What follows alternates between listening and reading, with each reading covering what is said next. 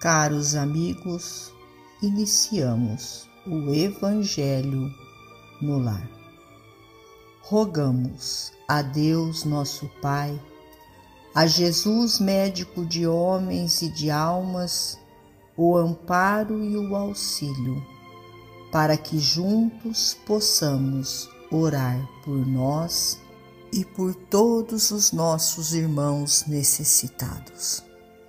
E se não for, ó Deus, pelo merecimento de cada um de nós, que seja pela vossa misericórdia divina.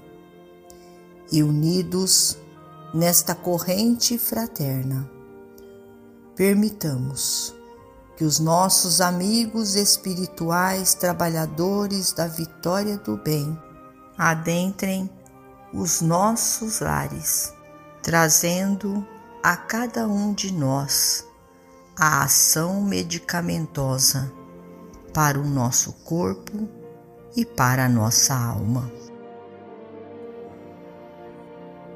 Do livro Justiça Divina Exames A dor é agente de fixação, expondo-nos a verdadeira fisionomia moral. O sofrimento é fotógrafo oculto.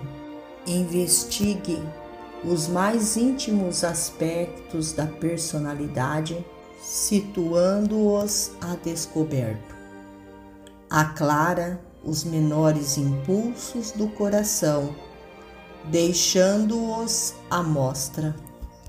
Em razão disso, cada problema que te procura é semelhante ao trabalho de análise dirigida como a radiografar-te certas zonas do ser, de modo a verificar-lhes o equilíbrio.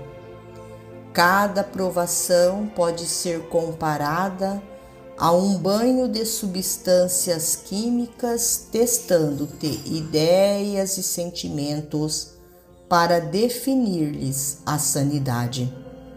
A vida, expressando a sabedoria divina, observa cada um de nós diariamente, examinando-nos o possível valor a fim de valorizar-nos.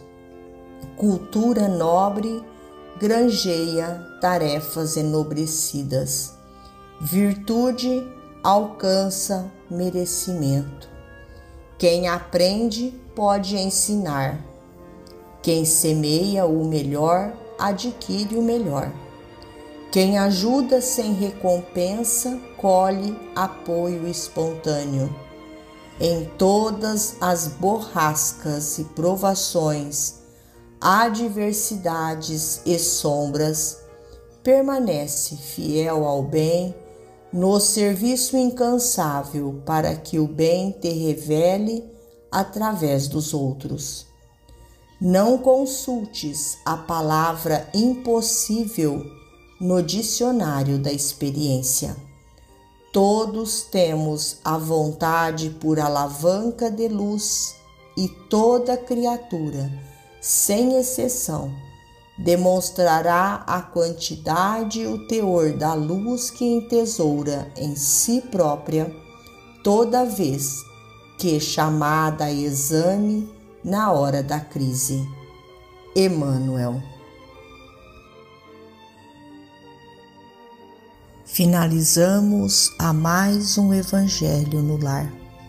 Agradecidos a Deus, nosso Pai a Jesus, médico de homens e de almas, a Maria de Nazaré, nossa mãe amorada, e aos nossos amigos trabalhadores da vitória do bem, pelo amparo e pelo auxílio.